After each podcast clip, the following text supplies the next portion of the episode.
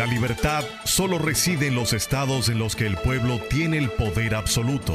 Por el respeto a los valores democráticos y la dignidad del pueblo dominicano, el rumbo de la tarde, plural, objetivo, comprometido siempre con la verdad.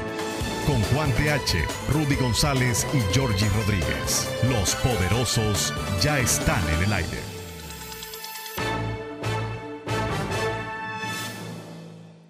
Buenas tardes amigos, buenas tardes. Gracias por estar con nosotros aquí. Eh, Juan Ramón y Valentín haciendo de las suyas en la cabina. Yo estoy a la espera de mis compañeros, eh, Georgie Rodríguez, Juan Taveras Hernández, Sandy en los controles, ahí eh, ayudándonos a que esto salga de la mejor manera posible. Buenas tardes, gracias por estar con nosotros. Esto es Rumba 98.5 FM y esto es el rumbo de la tarde. Nos dicen los poderosos gracias por el calificativo, yo me siento poderoso. Yo me creía que yo era Superman, me di cuenta que yo no era Superman, pero sí soy un poderoso. Así es la cosa. El mundo periodístico hoy ha sentido eh, con pesar el fallecimiento de Álvaro Albelo Hijo, con virtudes y defectos como todos los hombres, como todas las personas, con los profesionales, eh, su estilo, su forma, a unos le gustaba, a otros no le gustaba, pero esa es la realidad. Es un hombre que dio más de 60 años en la vida periodística en República Dominicana. Sí, señor, más de 60 años en la vida periodística de República Dominicana.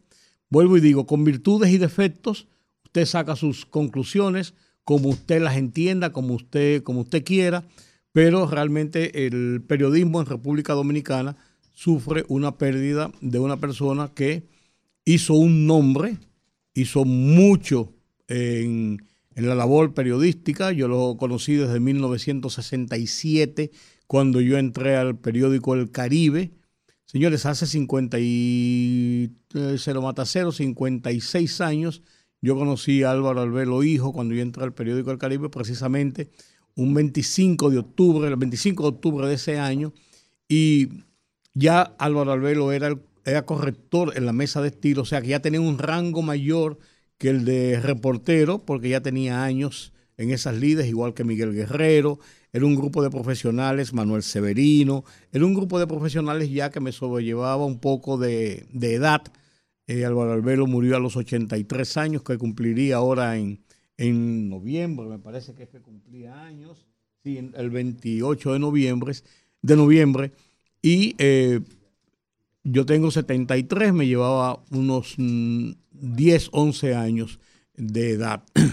Y, pero era un hombre ya acabado, buen profesional, hizo un nombre en, la Z con el programa El Gobierno de la Mañana, que él era el, como el timón, el eje de ese programa ya en, en, yo diría que su segunda etapa, la continuación después que se fundó el programa y hizo un nombre. Hizo un nombre en su estilo, en sus, en sus formas. Era un hombre con, mucho, con, mucho, con muchos conocimientos, un estudioso, eh, hablaba muy buen inglés, eh, fue cronista deportivo, eh, comentarista deportivo, escribía columnas deportivas, de cine, era un ducho en el ajedrez, tenía muchas cualidades muchas cualidades. Es una persona muy tratable cuando yo le conocí, cuando trabajé con él, una persona de, muy buen ánimo, estuvo casado en esa época cuando yo le conocí con, recuerdo con eh, Daisy Camaño, la hermana del, del coronel Francisco Camaño, con, él, con ella procreó tres hijos, después estuvo casado con Olga Lara, la artista, y finalmente estaba casada con la doctora García, eh, su esposa actual y compañera hasta este día de su muerte. Yo personalmente eh, deseo a su familia conformación, nunca será la conformación cuando fallece un familiar, solamente le deseo, además de eso, paz a sus restos. Buenas tardes, Juan. Buenas tardes, amigos. Buenas tardes. Bueno, decir. Yo tengo una historia don Álvaro Albelo. Yo lo conocí en el periódico El Nacional. Allí trabajamos mucho tiempo.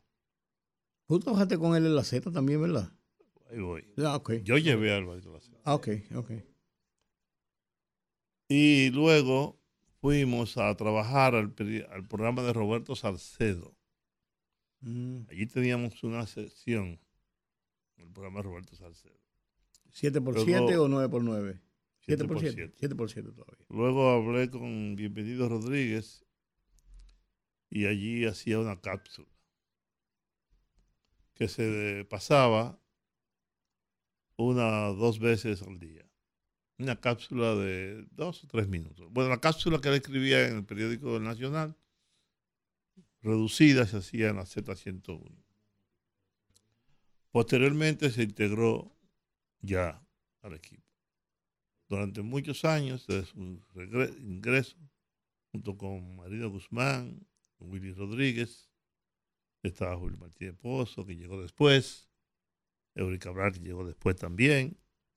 Pero Álvaro y yo hicimos un dueto que yo digo que era formidable.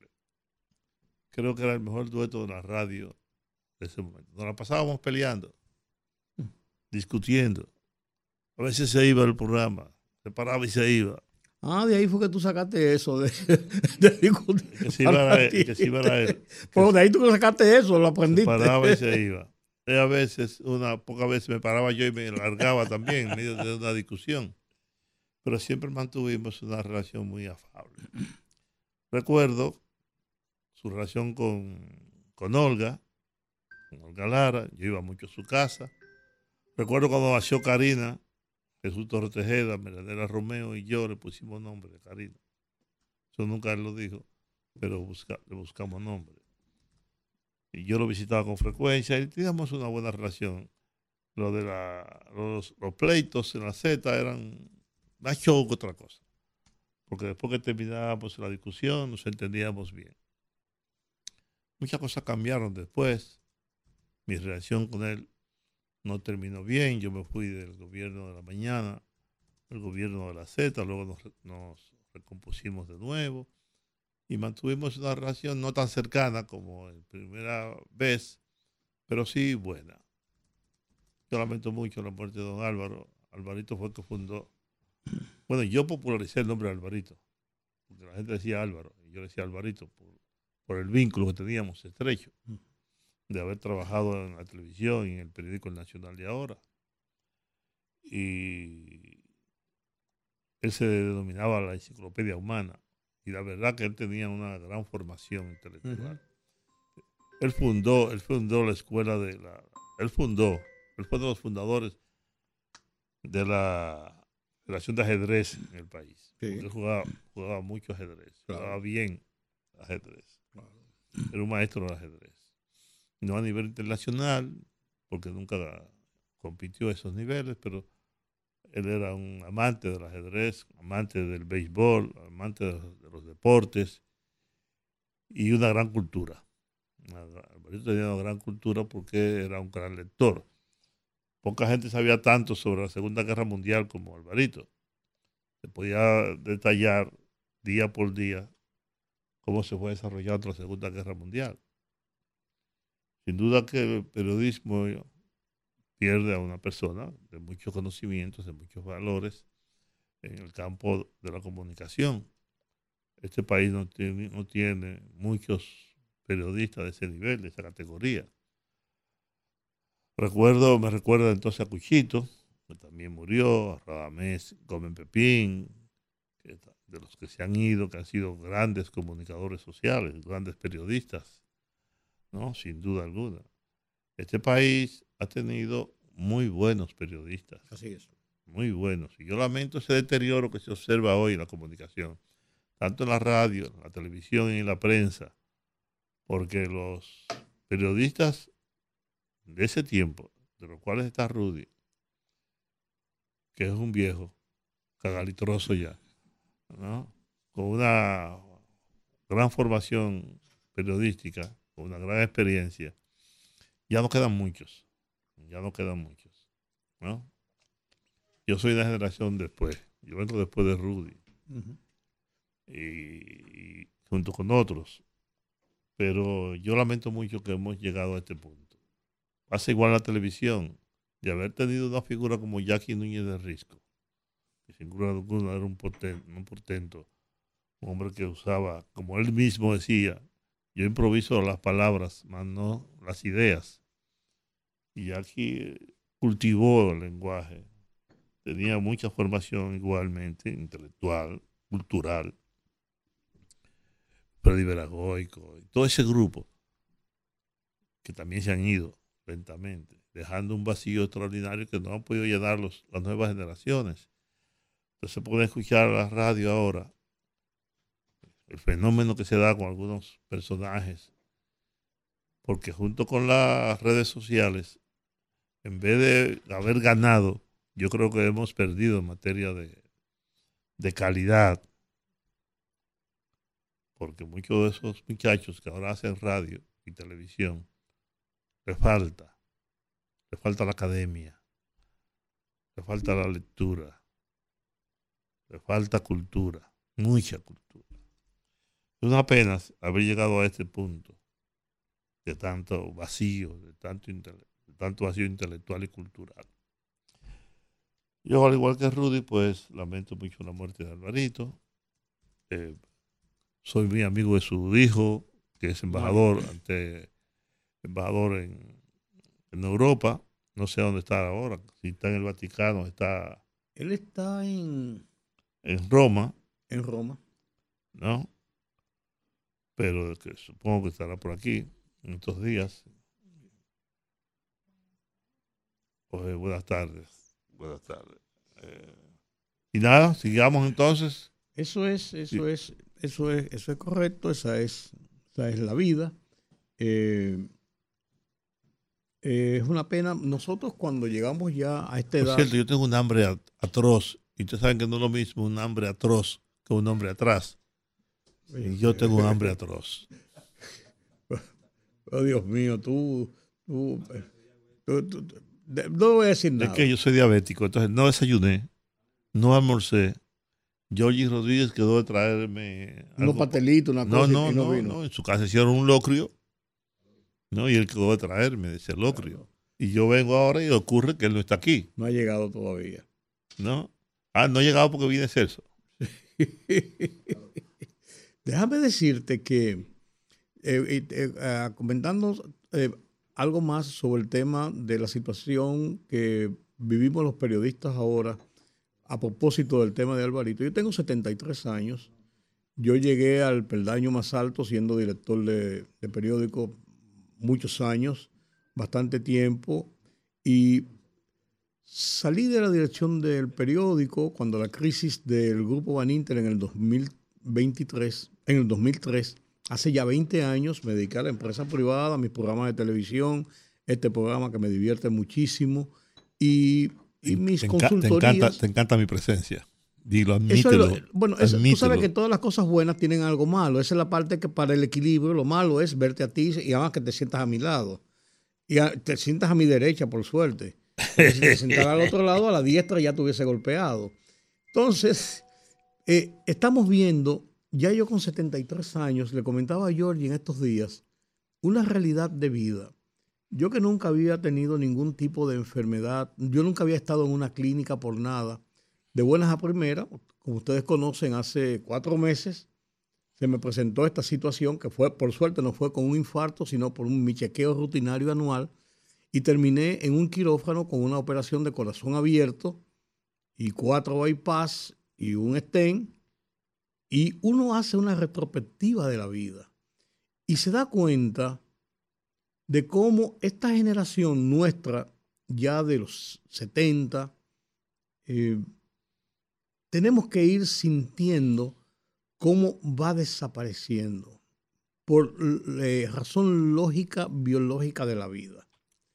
Eh, por un lado. Por otro lado, los familiares, los hermanos, los papás, las esposas, hasta hijos de los amigos ya también uno ve cómo, cómo van partiendo. Y cada vez que ocurre esto, uno siente un dolor en el alma, no importa el grado de relación que uno haya tenido, pero uno entiende más la vida y uno entiende más lo que yo he dicho ya en mis artículos del Listín Diario en las últimas semanas y en mis programas.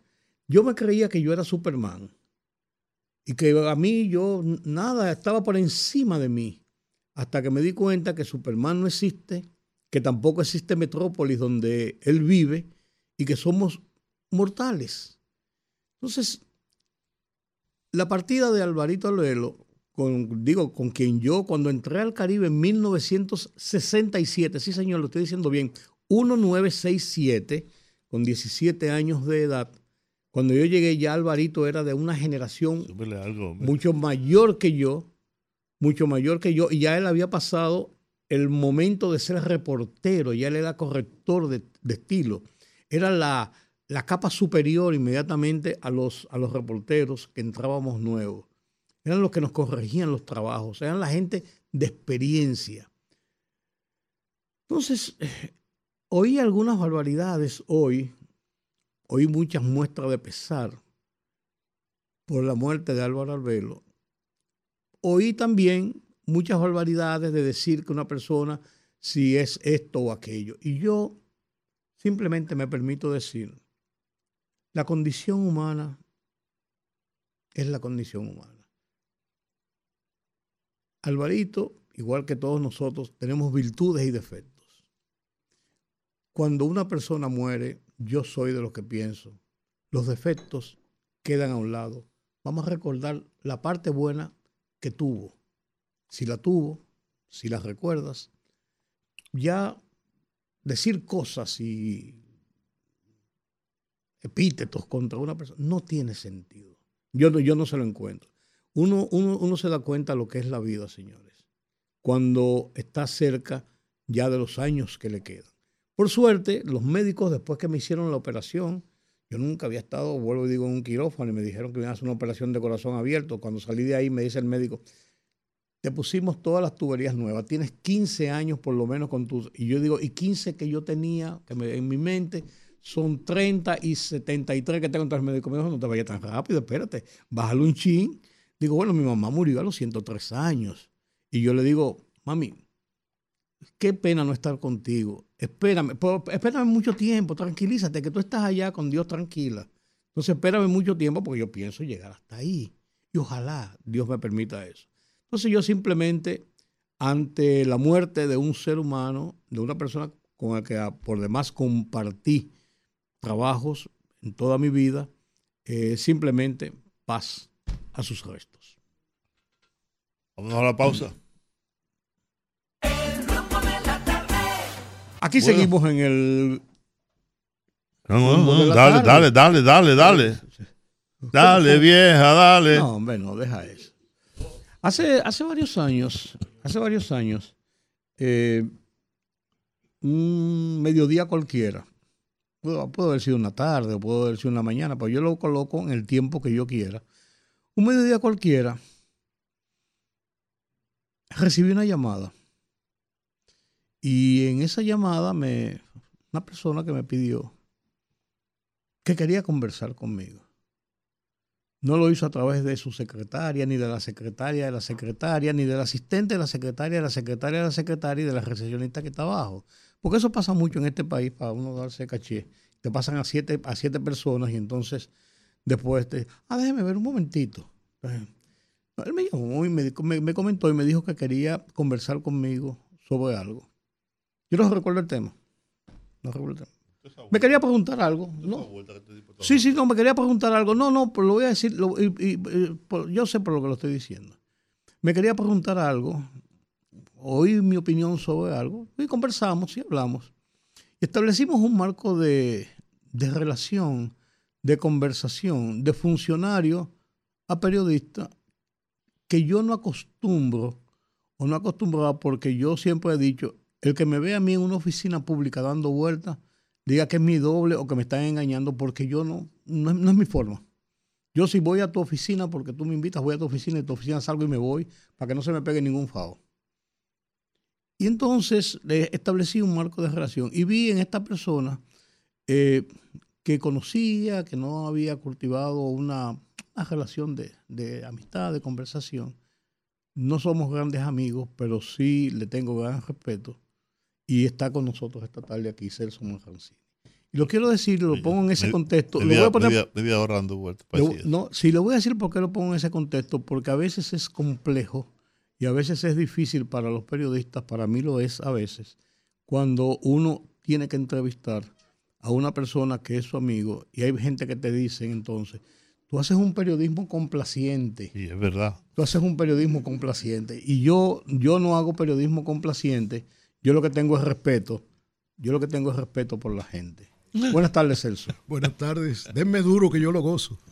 No, no, no. Pero, Pero es así. no, pero quise decirlo porque mucha gente sabe, porque yo he hablado en otras ocasiones de, de- de tu persona cuando hemos, cuando ha habido situaciones y yo yo digo lo que yo pienso. Gracias a Dios yo sí me yo sí me siento un periodista liberado, liberado del mundo y ahora que yo digo vengo este, por ejemplo a este programa para yo divertirme, para yo decir lo que yo quiero, para conversar, para tratar de orientar a la gente. Entonces no me siento con ningún tipo de presión y a quien piense, ah, claro, llevó a Celso ahí para, para pichársela suave. Tú No. sabes que cuando yo estaba en la CDE, yo muchas veces llamaba. Yo siempre llamo directamente, yo no uso eso. Y ponías el reloj arriba de. Eh, no, que lo te sigo- pregunté, Lo, sigo poniendo. que te pregunté ese día, ¿por qué tú pones el reloj arriba de la cosa? Es para, para decirme qué tiempo Una- yo tengo contigo. Lo- mucha gente, me lo- hoy, hoy se me quedó el anillo eh, ahí- allá Míralo en, la- ahí, míralo ahí, en la pon- oficina arriba- de arriba Punta de- Catalina. Lo mandé a buscar ahora porque si llego sin el anillo a mi casa, tengo problemas y yo no puedo salir corriendo. Así que, eh, no, yo acostumbro a llamar directamente. Que, muchas veces llamo y la gente me dice, no, pero eso no es verdad que es usted. Digo, bueno, pues yo soy igual que todo el mundo. Yo no soy diferente. Eh, y el día que me muera soy igual que todo Pero el mundo. ocurrió así, Sí, como sí, tú dices. sí, sí, así yo llamo directo. No, gracias por estar con ustedes, siempre un placer. Aquí Celso, estamos en una época. Yo estaba, estaba revisando, estaba revisando, eh, ya concluyendo eh, mi libro que estoy escribiendo de mis memorias, y estoy haciendo un, un interregno entre el 1963 y el 2023, que debía haber acabado el libro hace dos años, pero se ha ido prolongando. Sí. Eh, y entonces, al 2023, ya cerré a dónde voy. Y buscando puntos de coincidencia en lo que es el ejercicio de la democracia después de la dictadura de 30 años, de la cual cuando terminó yo tenía apenas 11 años, y lo que conozco lo conozco por lo que he leído, Sí, sí. eh, veo muchas situaciones similares. El caso de Haití. Haití Bosch se, eh, mandó los tanques a la frontera y estamos hoy con las Fuerzas Armadas en la frontera. Sí. El caso de la lucha contra la corrupción. Bosch encerró a uno de sus de su gente por un Celso precisamente. Por mi abuelo. Por- por- no, por por, mi abuelo. por- un Celso, yo sé, por, un. Celso precisamente. Sí, que le pidió Y 25 mil dólares. Y hoy estamos, claro, y hoy estamos hablando de lucha contra la corrupción. Y encontré que en el 1964, Julio Sauri, el hombre después que se satanizó y se hizo, se hizo eh, bullying por la chichigua, Injustamente. por las chichiguas, en el 1964 andaba por los organismos internacionales buscando financiamientos para el establecimiento de plantas y enfrentar la situación de los apagones en República Dominicana. Y hoy vivimos todavía situaciones de apagones, situaciones de deficiencia en nuestro sistema eléctrico. ¿Cuál es la realidad de este momento? Porque por un lado se dice, y cuando uno habla de apagones, entonces se, se quiere decir que es parte de la política, que es para hacerle daño al gobierno, pero eh, que si los otros fueron malos, que si los anteriores y los que vienen serán peores, yo no sé. Mira. pero a veces yo me confundo eh, y no sé dónde está uy, la línea divisoria entre la política y la realidad de las cosas que pasan. Mira, el, si- el sistema eléctrico es totalmente diferente a lo que era en la época de don Julio Sauri. Eh, yo recuerdo, yo fui eh, presidente del Consejo de CDE en el año 96. Y digo que desde esa época a mí no se me ha despegado los cables eléctricos. Eh, y y de- culpa de mi querido profesor Ramón Flores. Porque yo conocía muy poca gente en el PLD. Yo conocía al presidente Fernández, yo conocía a don Rafael Caseacta, a, a, por supuesto a Bonetti y a Selman, que eran empresarios. y a Franklin Almeida por una relación familiar. Okay. Más nadie yo no conocía en el PLD. ¿Y Chichi estaba ligado al sector eléctrico? Eh, ¿Quién? Chichi Selman. Sí, pero yo conocí, yo lo conocía eh, no por el sector No, eléctrico, sino sí, eh, por otras eh, relaciones en el- los colegios. Bueno, y de repente yo entro al consejo de CDE y definitivamente la situación era caótica. Aquí no había energía. Eh, recuerdo en un momento que el presidente Balaguer, ya un poquito más adelante, se molestó mucho conmigo, porque en el año 90, cuando ya yo era presidente de la Asociación de Industria, eh, yo dije en una conferencia en el CODIA que él había logrado el equilibrio presupuestal a cambio de la oscuridad total. Y Balaguer se molestó muchísimo, indudablemente. Ahora, ¿cuál es la situación? ay, gracias. Hoy del sector eléctrico. Una situación diferente. Definitivamente, eh, la energía, aquí hay energía suficiente, aquí no hay apagones eh, por ausencia de generación, eh, aquí se está dando cerca del 98, eh, 100%, aquí ya no se hace lo que se hacía, inclusive que lo hice yo estando en la CDE, que era aquellos sectores que pagaban, que pagaban mal, se les reducía la cantidad de horas por el sector, no por el cliente. Si uno de ustedes era un buen cliente y pagaban su electricidad y yo que estaba al lado de ustedes no la pagaba bien, a los 12 no iba la luz 8 Pagamos, horas. pagamos ju- justo, por, justo por. Una decisión del presidente Abinader ahora, al llegar en el 20, fue no, yo no quiero los apagones por falta de pago. Yo quiero que las distribuidoras salgan a cobrar y que se le dé energía 100% a la población con los, eh, con los eh, eh, apagones que pueden haber, la, la- la- suspensión de servicios eh, por mantenimiento, Averías. averías por un sistema que no es culpa de este gobierno ni del anterior ni de la otra anterior, es una culpa eh, que se viene arrastrando de la falta de inversión en el sector, donde definitivamente uno tiene subestaciones que tienen 40 y 50 años y que no se han eh, repotenciado, que no se han cambiado transformadores, eh, donde se paga un subsidio que realmente si sumamos los subsidios que se han pagado históricamente en este país, tendríamos el mejor sector, el sector de distribución del país. Pero eso no se ha hecho. Eh, aquí hablar de, del ajuste de tarifa es un pecado, que eso no se puede hablar. Aquí el consumidor entiende que incluso hasta gente inteligente, un gran amigo mío, trabaja conmigo, me decía el otro día, me han aumentado la factura eléctrica. Y yo le digo, no te han aumentado la factura eléctrica, tú has aumentado el consumo. Pero arriba de eso, acuérdense que hay tramos. Entonces, si tú consumes de 0 a 400, tú pagas un valor, si tú consumes de ahí a, a- a 800, 900. Entonces, en esta época de calor, tú consumes más. Finalmente me dice ayer, ay, pero usted tenía razón, busqué los precios. La única vez que aumentó fue a principios del 21, que se hizo un aumento, después se hizo otro, que el presidente instruyó a la superintendencia de electricidad a dejarlo sin efecto. Ahora, el problema fundamental, y yo lo decía el otro día, este, el sector eléctrico nuestro es un sector de cuatro años. Cada vez que viene un gobierno, el gobierno reinventa el sector de distribución. Quitan a los, a los técnicos que estaban ahí, vienen técnicos buenos o malos del partido que llegue, y la curva de aprendizaje te coge dos años. Cuando están aprendiendo, que es el tercer año, cuarto año, tienen el riesgo de que cambie el gobierno de nuevo, si es que el gobierno no se reelige o si ya cumplió los ocho años.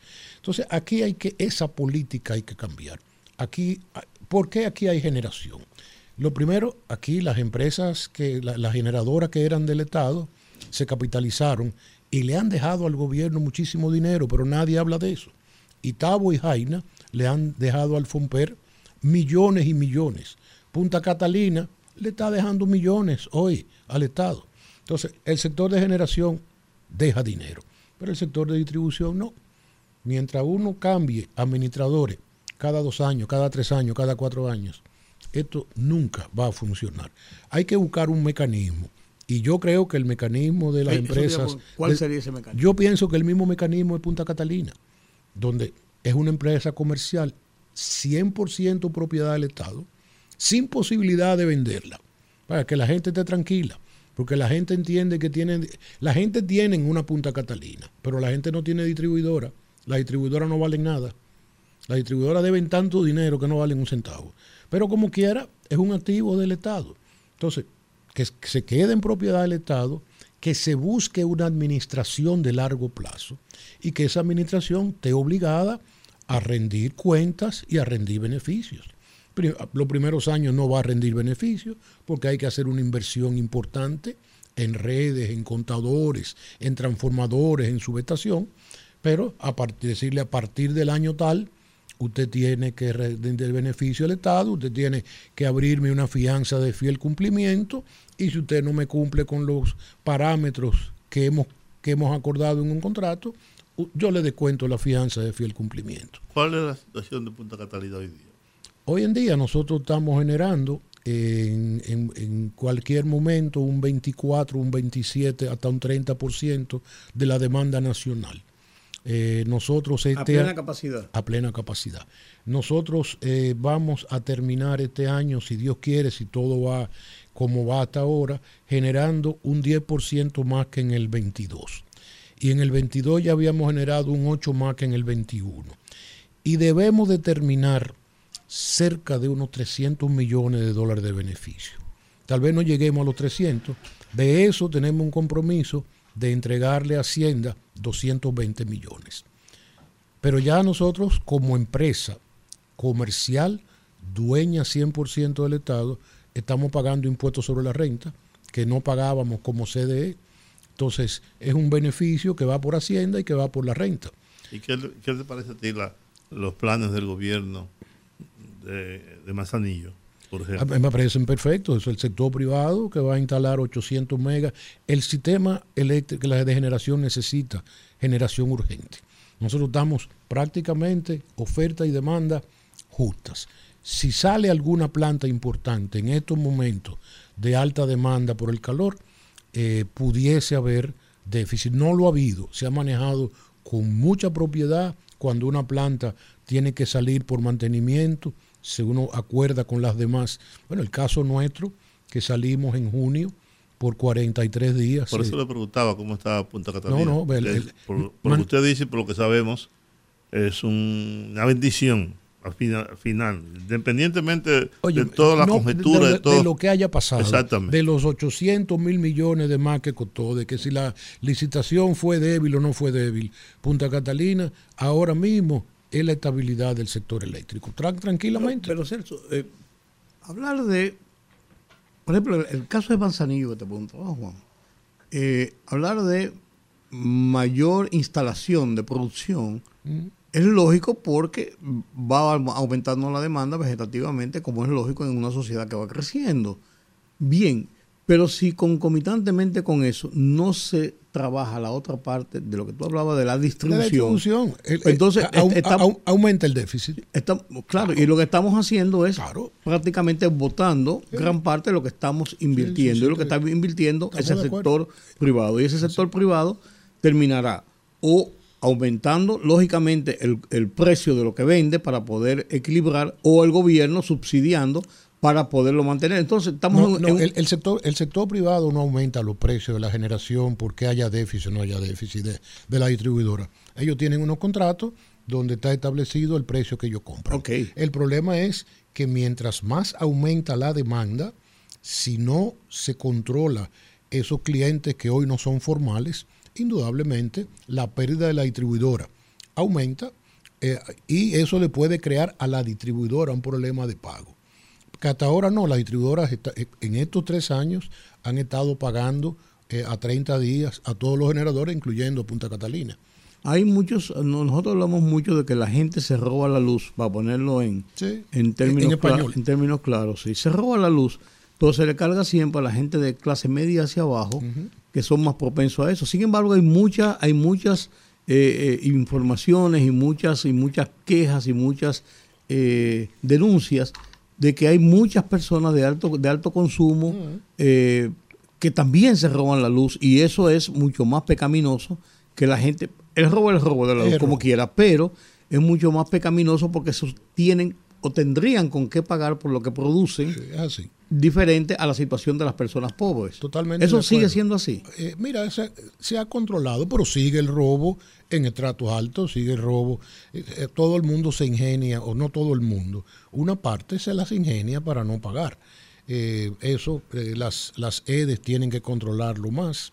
Eh, no cabe duda que hay una serie de tecnologías ahora que antes no existían, pero sí, eso de decir que, es la clase media baja y la clase pobre que se roba la luz, no, eso, es una injusticia. Aquí se roba la luz todos los estratos, eh, eso, pero en todos los estratos también hay gente seria. Y lo que las distribuidoras tienen que presionar más, cobrar y cortar. ¿Y la administración pública están pagando las empresas, las, oficinas públicas? antes, era, era, normal que no pagaban. No, eh, tú sabes que existía esa aberración de, los sectores gubernamentales no cortables. Eso era una aberración, porque el no cortable no, no, te, no ahorraba y no pagaba, y, al final no pagaba porque no, no se le podía cortar. Eh, cuando llegó esta administración, la primera instrucción era que todo el mundo era cortable, que sacaran el dinero de su presupuesto, que lo tenían para eso, y pagaran. Y el que, no, pagaba, que se lo cortaba. Sí, sí, eso, e, eso se corrigió. Eh, ahora, eh, lo que hay que trabajar en, en, hacer más clientes formales. Es un trabajo que tienen que tener las distribuidoras y olvidarse, cortar sin olvidar quién sea. Corte la luz, político, empresario, funcionario, córtele la luz. Eh, eso, y entonces esa es la única forma de, de un sistema de organizarlo. Pero vamos a volver a Punta Catalina. Y yo creo que ustedes deben haber oído las cantidades de críticas de los miedoambientalistas. No son medios, son miedoambientalistas.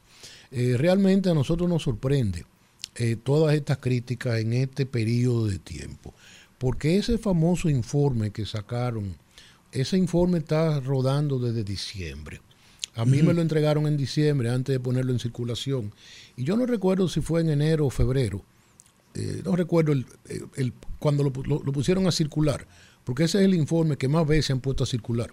Eh, a mí me invitaron a la, a la puesta en circulación y yo le desmonté la inmensa mayoría de los números, porque increíble, los números de ellos mismos contradicen lo que ellos dicen públicamente.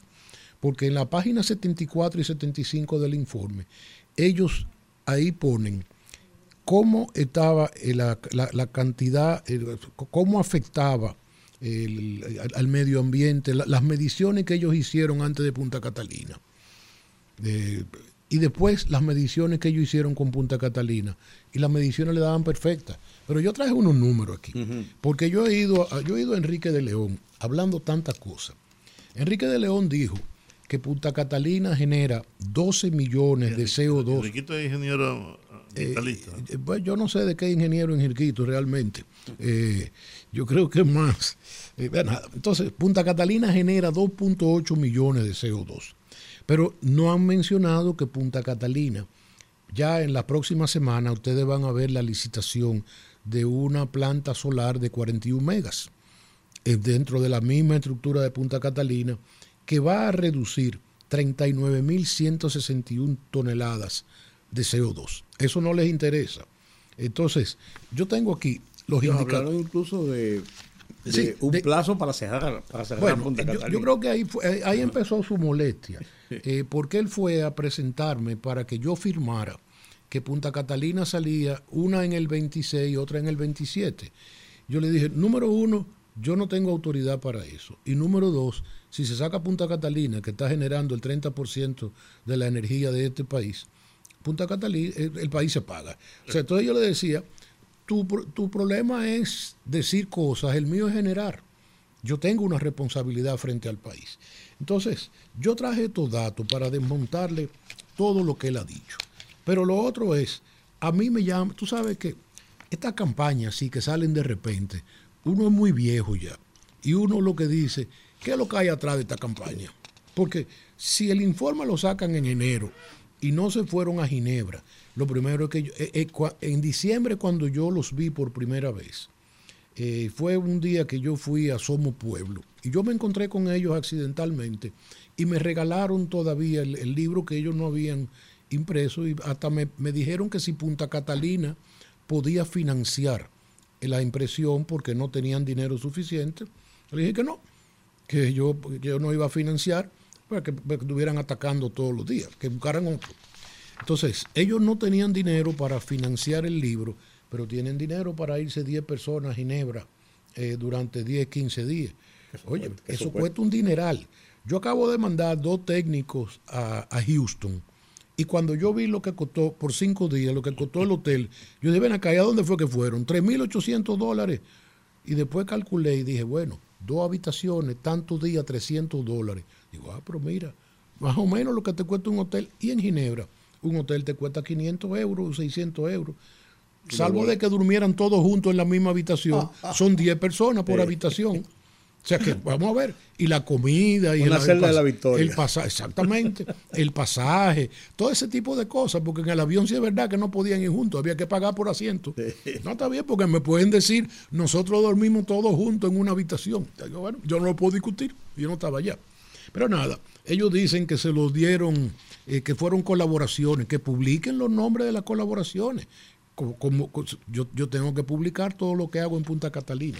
Pero mira, dióxido de azufre. El, el- lo que a nosotros se nos requiere son eh, 400, eh, eh, 400 miligramos. Nosotros damos en 275, 269 y en el momento donde hemos estado más alto, estamos en 381. En, en un pico, estamos por debajo de, de lo que es la norma de la República Dominicana, de lo que es la norma, el EPA de Estados Unidos y de lo que es la norma europea. En el caso del mercurio, el mercurio es punto, punto 02. Cuidado con esa barriga, César. Nosotros El lado de Georgie que acaba de llegar. Eh, eh, ¿cómo tú estás? Qué bueno- qué bueno verte. Un placer. Eh, el mercurio es punto 02, nosotros estamos en punto 001. Ok, todavía mucho más bajo. Entonces, en el caso de, de los sólidos disueltos, que era lo que yo decía ahorita, los sólidos eh, deben de estar por debajo de mil, de, de mil miligramos. eh, pues, nosotros estamos en 452, estamos por debajo de la mitad la, la demanda biológica de oxígeno en un momento puntual nos subió por encima de 100, que es, la, eh, es lo que fue en un, en un mes solamente, que fue en junio, porque estaba una de las plantas apagadas. Ok. Estaba la Pu- Punta Catalina 2 en mantenimiento. Pero hemos estado durante todo el año en 19 y 34. Por debajo de la. No, no, no, pero muy, muy por debajo de la. Y, y la última, que es el cloro residual, excepto en el mes de junio, que se nos dañó una válvula, pero eso no es ningún problema, porque eso es una pileta que hay ahí. Todo el tiempo hemos estado por eh, la mitad de lo que son las especificaciones. O sea que simplemente esta bulla, ay gracias, yo no lo voy a tumbar de nuevo, no se apure. Eh, esta bulla de Enriquito Cepora, eh, el mismo grupo fue el que hizo la bulla contra eh, Cibor. El mismo grupo que hizo la bulla contra Docalza. El mismo grupo que hizo la bulla contra Multiquímica. La empresa mía, cuando yo quería instalar la terminal que terminé instalando, que habían unos amigos míos muy queridos que estaban financiando eh, la oposición para que yo no le hiciera la competencia. Entonces, óyeme, en este país todo tiene una razón de ser. Así que Enriquito y Seporá, que dejen a Punta Catalina tranquila, que se vayan a otro sitio o que sigan hablando, porque a mí realmente no me importa. Además de, además de, yo te, yo te, yo te preguntaba ahorita, Celso, además de Manzanillo, ¿qué otra inversión trascendente de esa naturaleza, pensando en el tiempo, en la necesidad de lo que será la demanda continua en aumento por el aumento vegetativo de la sociedad y del consumo, que es una cosa lógica, eh, además de eso, ¿hacia dónde debe enfocarse o está enfocado o se tiene visión de nuevas instalaciones, pero concomitantemente con eso, como te decía, de corrección del sistema de distribución? Ahí, ahí tengo entendido 400 megavatios más Sí, que a gas natural. lo de energía 2000. Sí. que están, esos sí están avanzados, porque ellos sí están en- construyendo. Todavía Manzanillo no ha empezado, están en proceso de que empezarán pronto,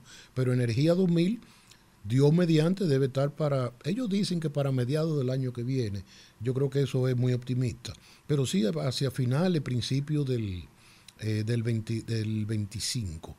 eh, debe de estar. Con esos dos proyectos, eh, abundando en lo que te pregunta Rudy, esos 400 Y esos 800. más manzanillos, ¿estaríamos protegiéndonos para eso que tú planteabas hace un momento No. en caso de que No. una planta por X Sí, razón que tenga que... hace daño, hay que dar mantenimiento. No, mira, el original, nosotros a- a- ¿Qué, qué necesita el sistema de generación del país para mantenerse para poderse mantener y tener lo que ha dicho el presidente, una, una, re- reserva? una reserva fría. Exacto.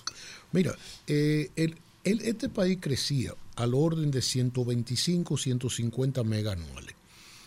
Cuando se empezó Anuales. anuales. Cuando se empezó a construir Punta Catalina, tardó cuatro años entre el 13 y el 19, el 20. El sistema se comió Punta Catalina. Pero ya el sistema no crece 125, 150.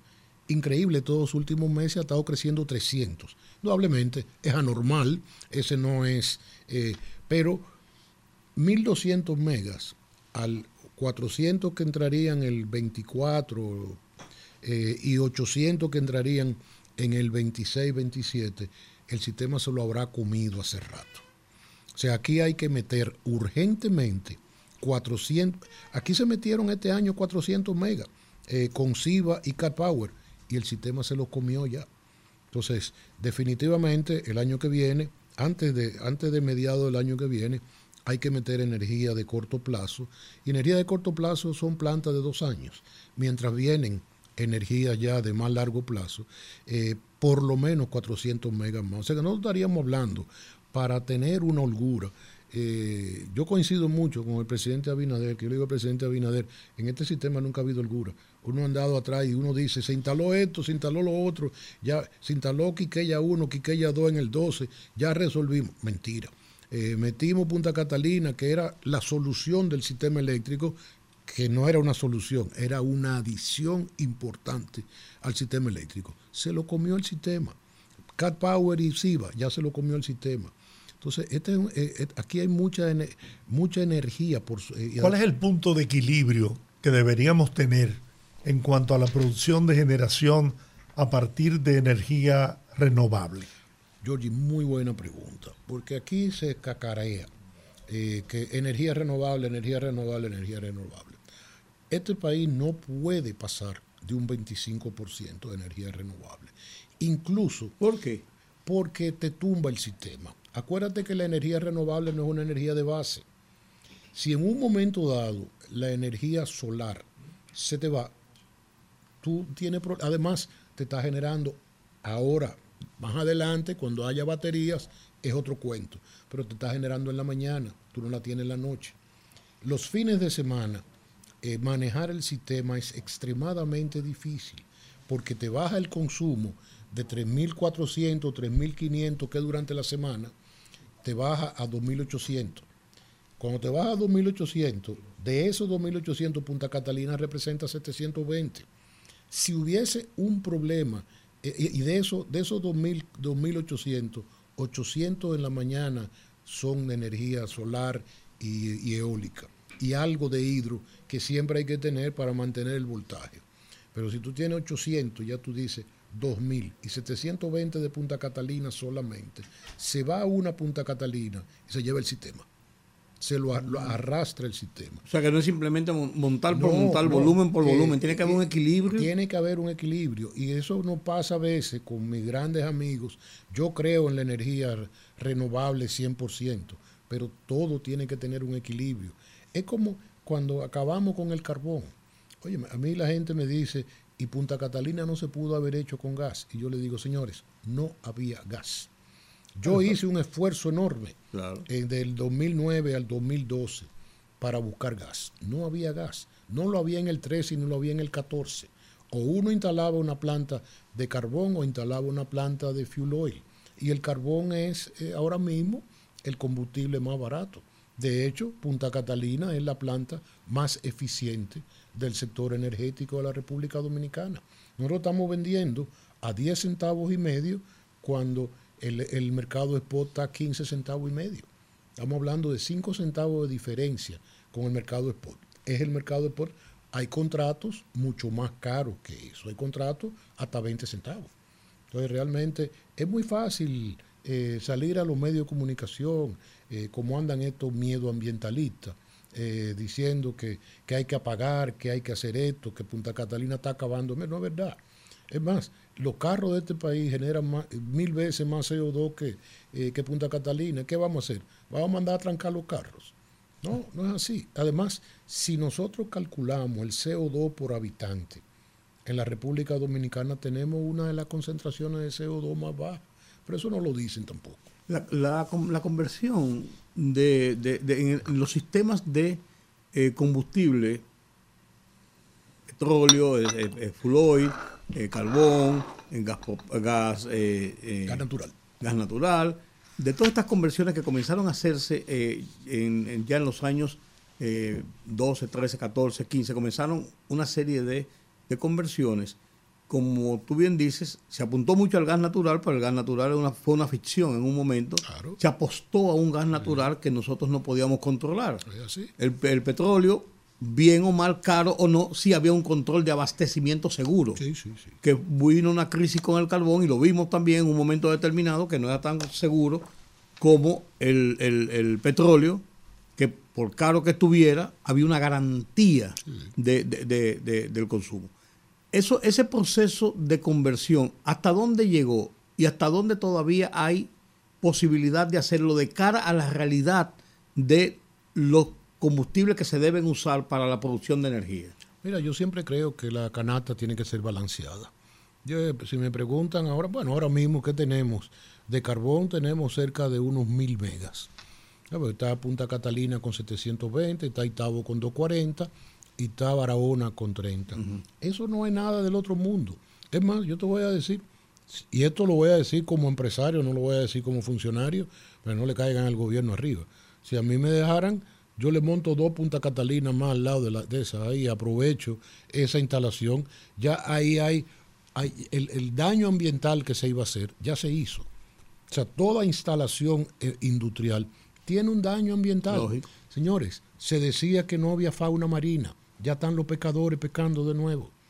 el, estudio medioambiental que a nosotros nos hacen con mucha rigurosidad, porque es una empresa que reporta a los bancos europeos. Y si nosotros no cumplimos con esos parámetros, con los europeos, le exigen al gobierno el pago de los préstamos que hicieron los bancos europeos. Bueno, que una vez hubo un problema con el Deutsche Bank, pues precisamente por eso, cuando, cuando, cuando la campaña medioambiental que frenaron la aprobación de, los, de, las líneas de préstamo. Sí, y, y, el daño que esta gente le hace no es a Punta Catalina, porque a mí me entra por un oído y me sale por el otro.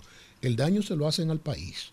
Porque cuando tú vas a un organismo de esto y tú empiezas a cacarear, señores, nosotros vivimos del turismo. O sea, eh, eso, eso es un, por eso es que yo le digo miedo ambientalista y no medioambientalista, o, se le puede decir terrorista del ambiente. Eh, maneje los datos con, con responsabilidad. Decir que Punta Catalina genera 6 millones de CO2 cuando lo que genera son 2 millones de CO2 es mentir. O sea, no decir que nosotros estamos montando una planta eh, de eh, una planta de energía solar de 41 megas que va a reducir en 39 mil toneladas el CO2, que estamos manejando la ceniza de una forma brillante, que no podemos seguirla manejando así porque las pirámides estas que nosotros hacemos, que después le ponemos grama arriba, si seguimos haciendo pirámides, vamos a llevar al país de pirámides. Más que la de Egipto. No, no, exactamente. Pero nosotros estamos buscando los mecanismos de vender la ceniza.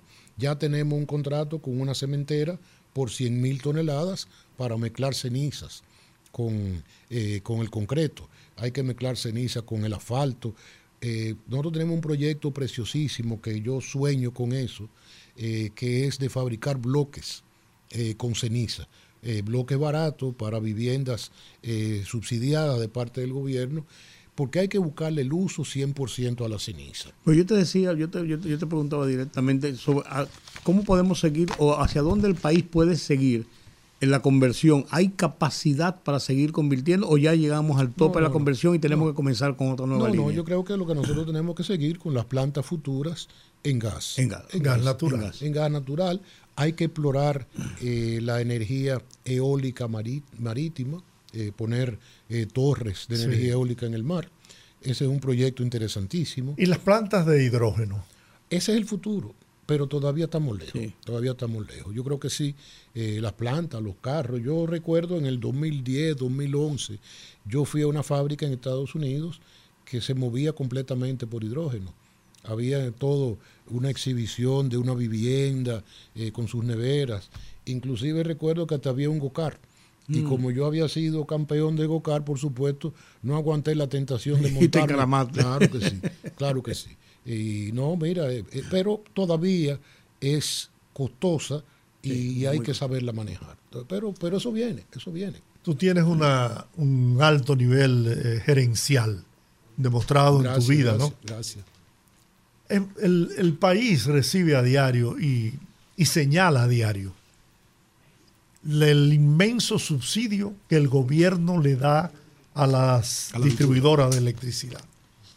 Que realmente, desde mi punto de vista, ese subsidio mayormente no es a la distribuidora, es al consumidor de la energía eléctrica. Sí, definitivamente. Hay una parte de la distribuidora de pérdidas técnicas que definitivamente hay que trabajar con eso, pero hay una parte de un consumidor que o no paga o no puede pagar.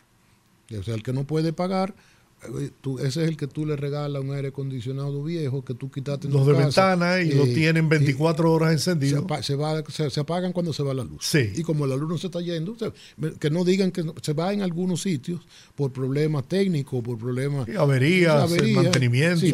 pero, no por falta de energía. Para poner un inverter que consume menos y le da el que consume más y entonces se queda 24 es así. Eso son las contradicciones de la vida. Eso es así regáleme ese aire y tú le dices, yo, pero llévatelo. Y ese aire tú sabes que va a estar 24 horas.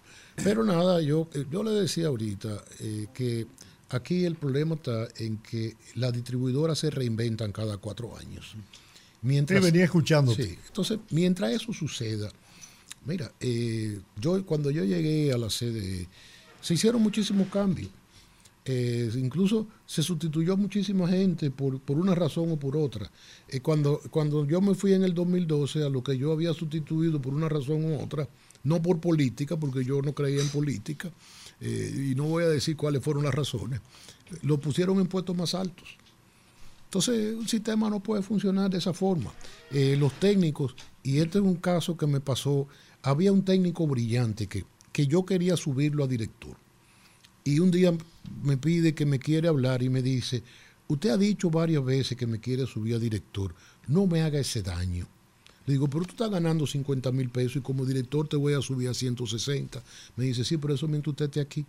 El día que usted se vaya, preguntan que quién es que gana 160 y me cancelan.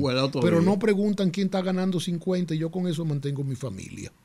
Señores, Así es. Eso es una desgracia. Pero es una realidad. Es una realidad aprovechando tu capacidad gerencial, ¿qué hay que hacer para reducir? Porque va a ser imposible, eh, ni siquiera en el mediano plazo, ni en el largo plazo, reducir las pérdidas considerablemente de las distribuidoras. No, en el mediano y en el largo sí.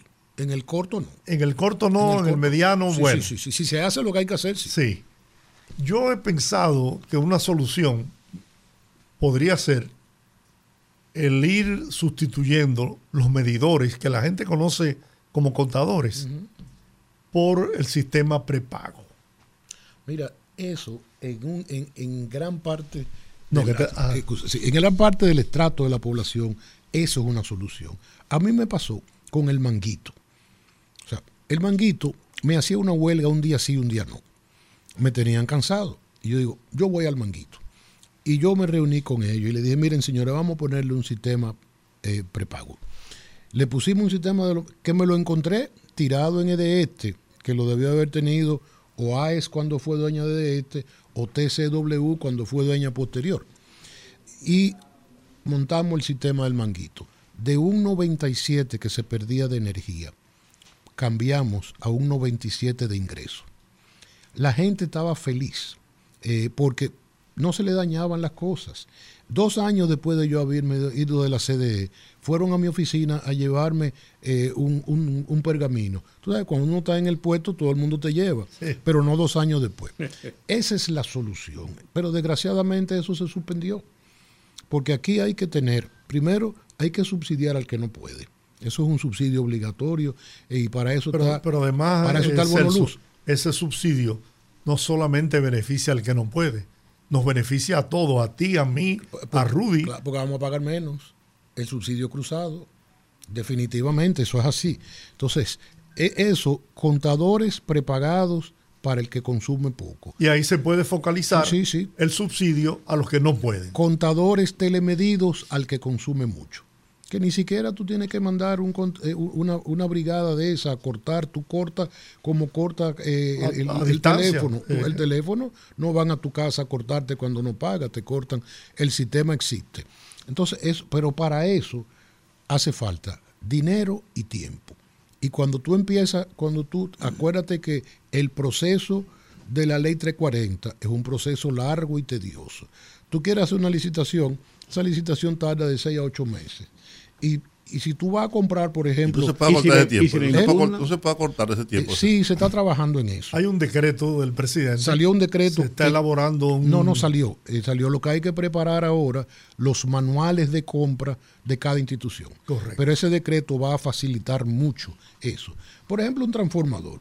Hoy un transformador cuesta, eh, toma construirlo de 12 a 18 meses. Si tú le sumas 6 meses, 8 meses de licitación, te coge dos años y medio un transformador de, de- de- alta potencia. entonces, esas son de esas cosas que hay que ir trabajando.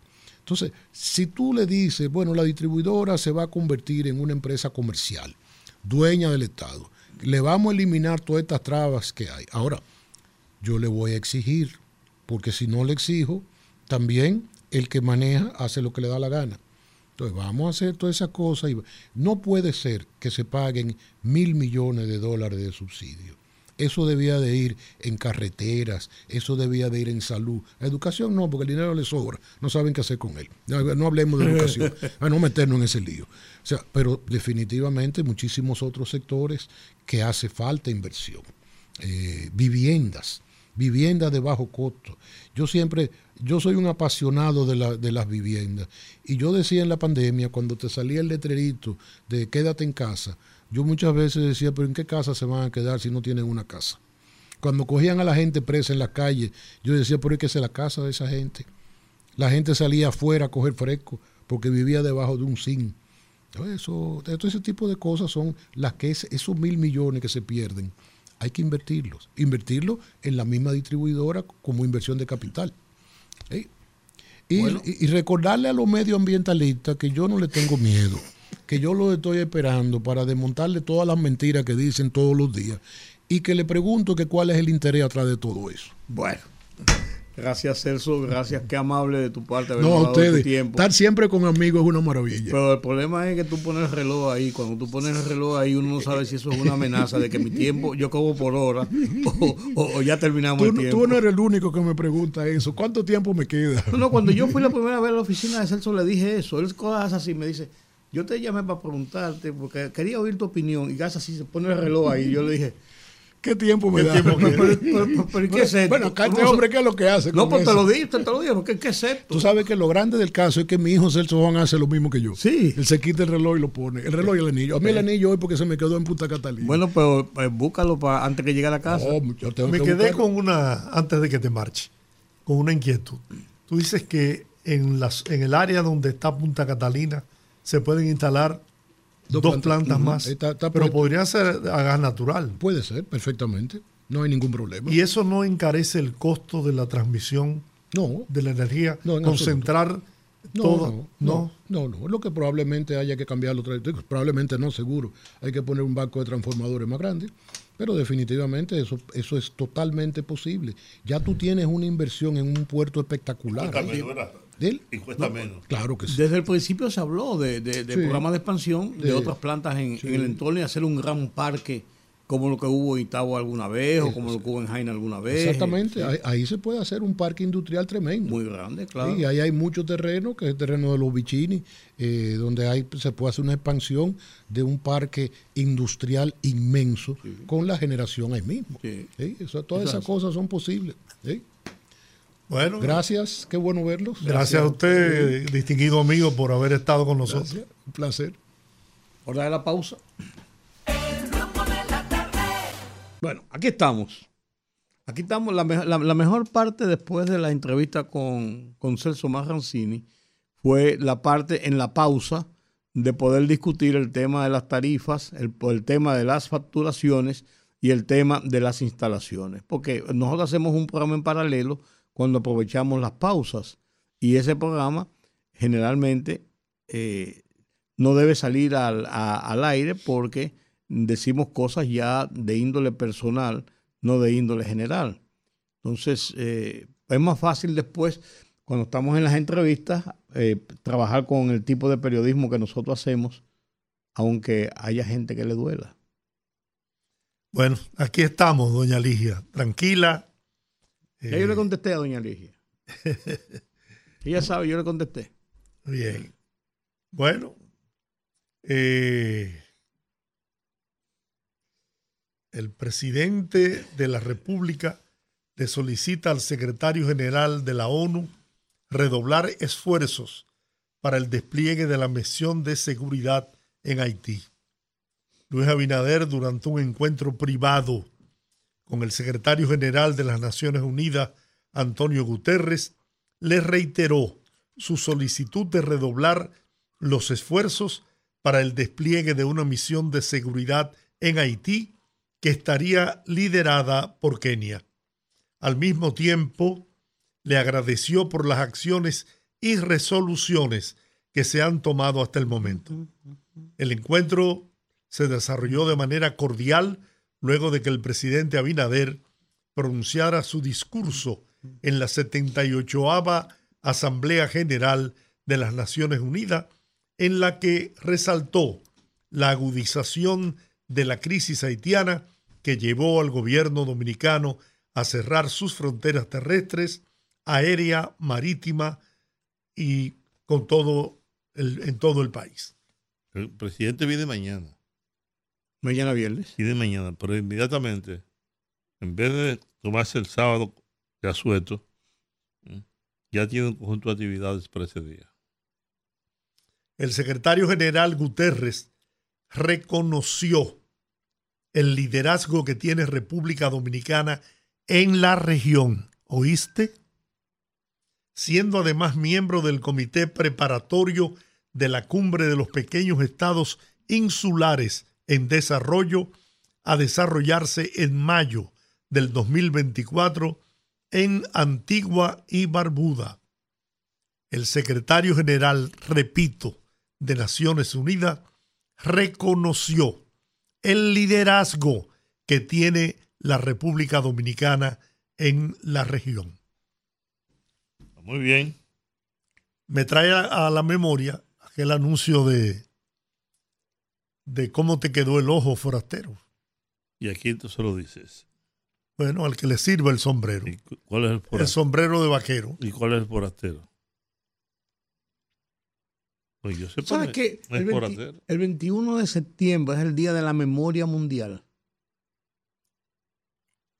¿Se te olvidó algo? No, no, no, no. El Día Mundial del Alzheimer, del ¿no? Alzheimer, sí, claro. Entonces, pues le llaman Día de la Memoria Mundial, para no ubicarlo solamente en una, en una enfermedad. Y déjame decirte, dice que la pérdida de memoria a corto plazo es, son los primeros síntomas y los indicios de que viene caminando un Alzheimer. Ah, pues yo tengo un Alzheimer poderoso porque yo sí que no me acuerdo de nada, ni de nadie. Bueno, pues ya la edad de nosotros es, es- es normal que se nos olviden algunas cosas. En la inmediatez, así, es, es rápido. Lo malo es que a personas mucho más jóvenes olviden, olviden cosas y se queden en el aire. Kenia, Eso, ya, eso ya es más Kenia peligroso. pide a la ONU que prepare con urgencia un marco adecuado para su misión en Haití. Por ahí van las cosas. Pues yo quiero decir algo más del Alzheimer. Es un Oh. trastorno progresivo del cerebro que afecta la memoria, el pensamiento, pero también el comportamiento.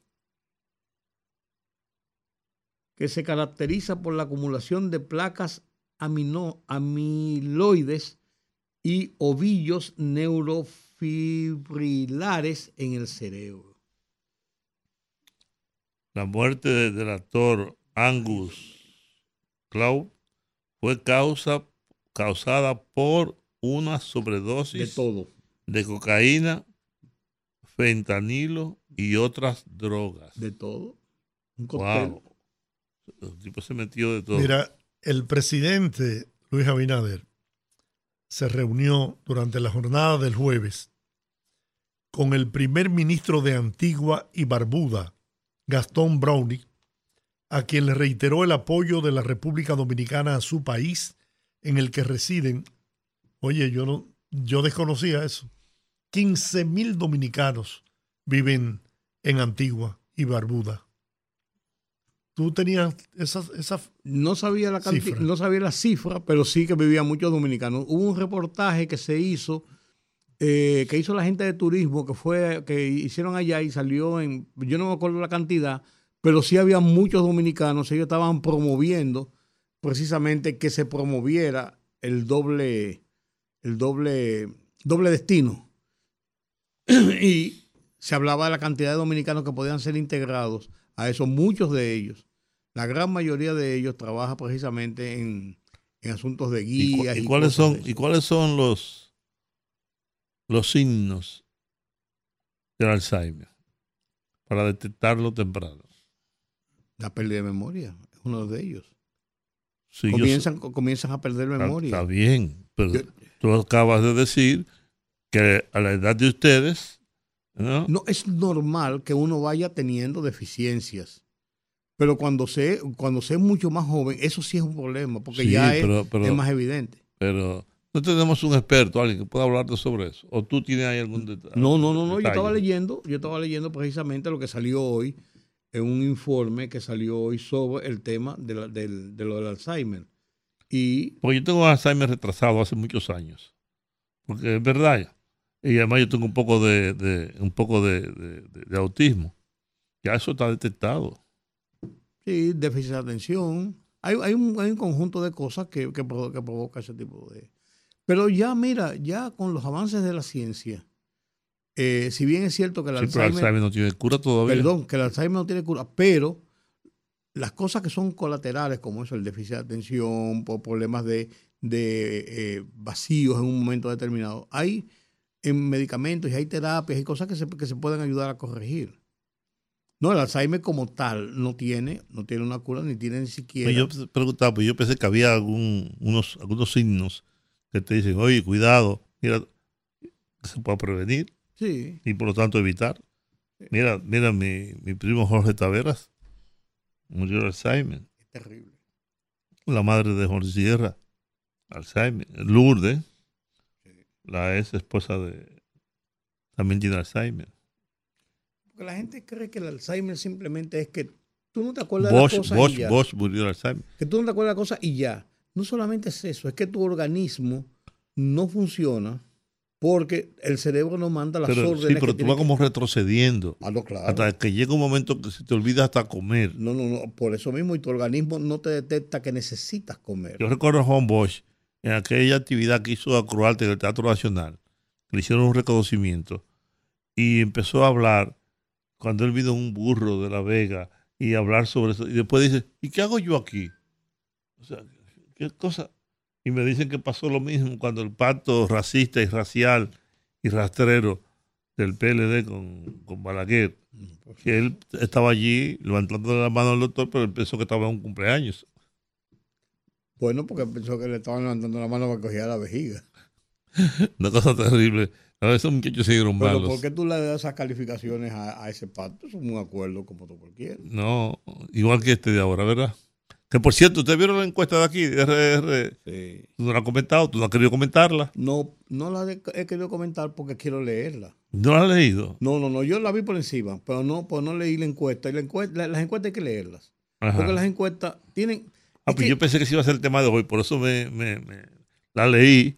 Ah, ah, bueno, pues coméntala. No, no, pero si la leí yo solo y tú no la leíste, No, pues yo, yo, tampoco. yo- la busco y podemos verla. Lo que pasa es que las encuestas, a mí, a mí por ejemplo, a mí, Ajá. a mí me gusta ver las encuestas porque las encuestas tienen preguntas y contrapreguntas. Y hay, hay cosas que tú tienes que cruzarlas para llegar a una conclusión definitiva.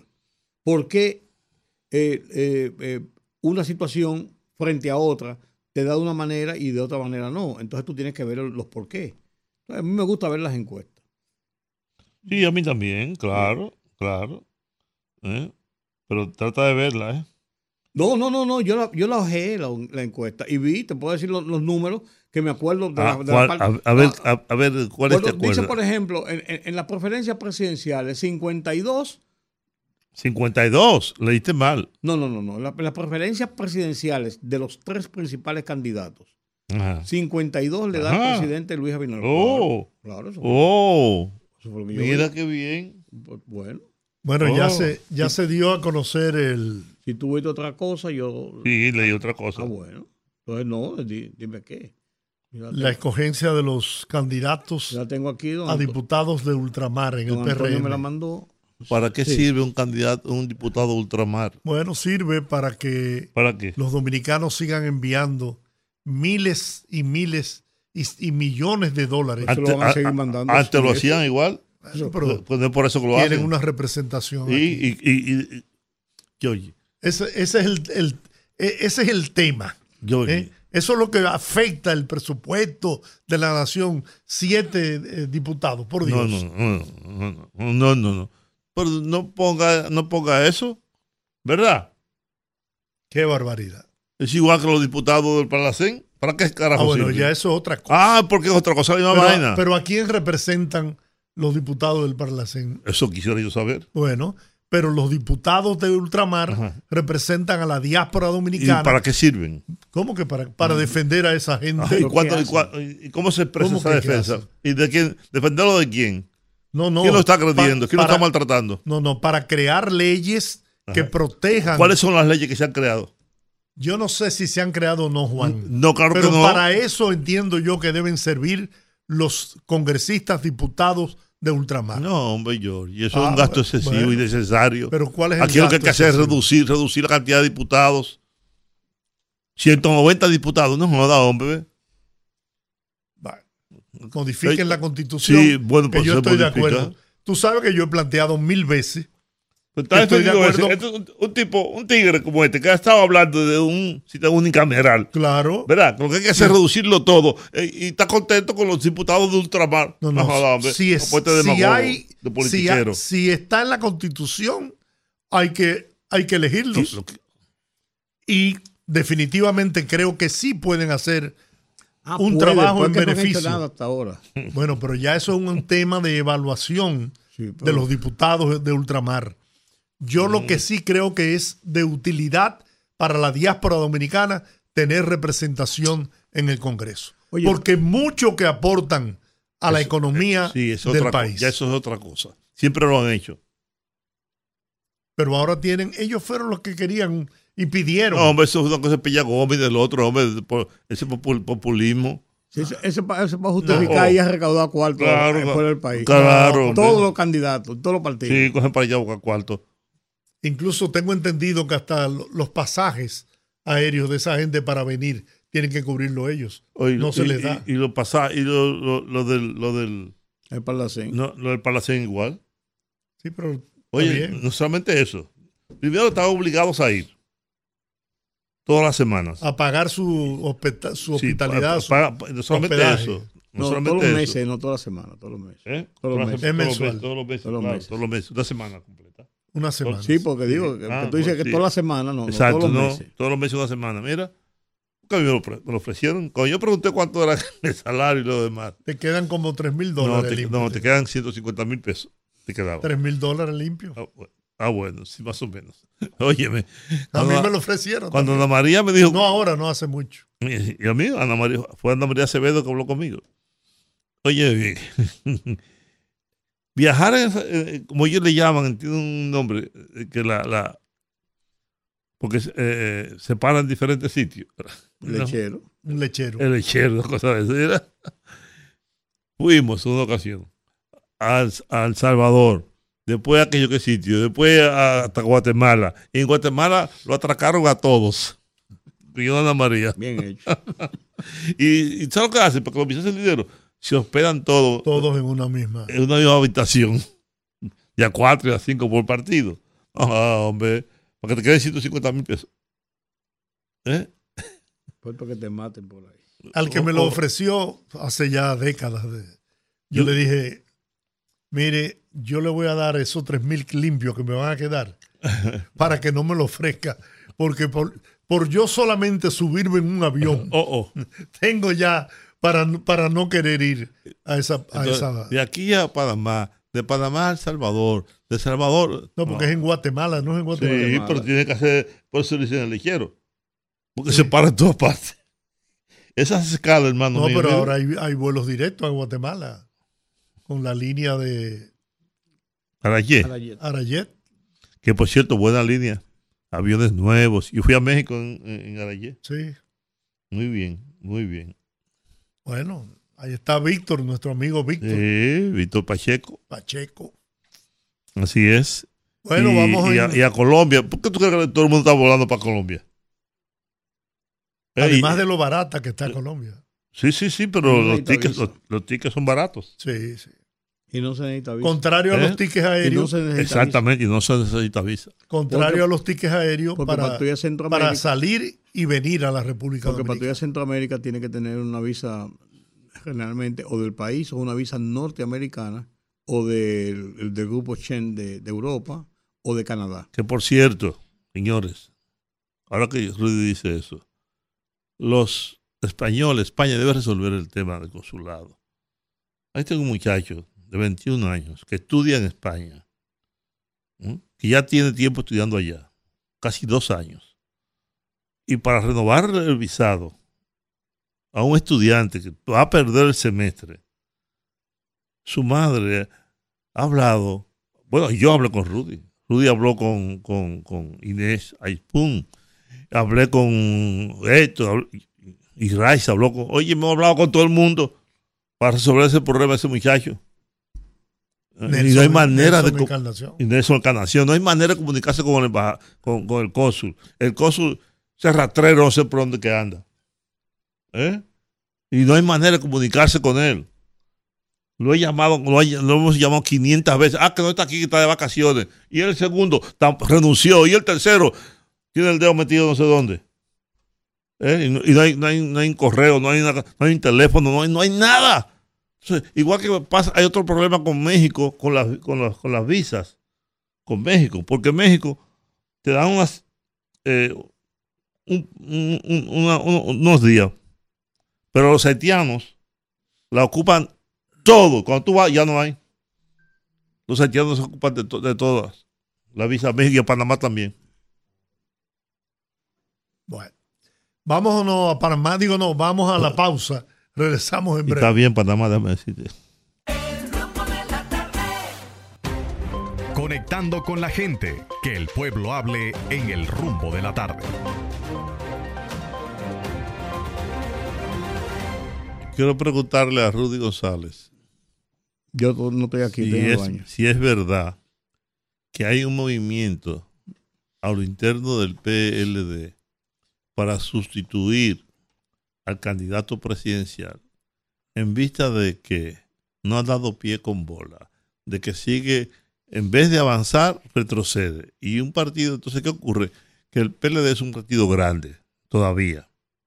Y el, la Fuerza del Pueblo es un partido pequeño y sigue siendo pequeño. Sin embargo, Leonel Fernández está por encima del partido, así de la Fuerza del Pueblo y por encima del candidato del Sí, PLD, eso es correcto. que le lleva unos puntos y yo no creo que pueda igualar o superar al expresidente Fernández.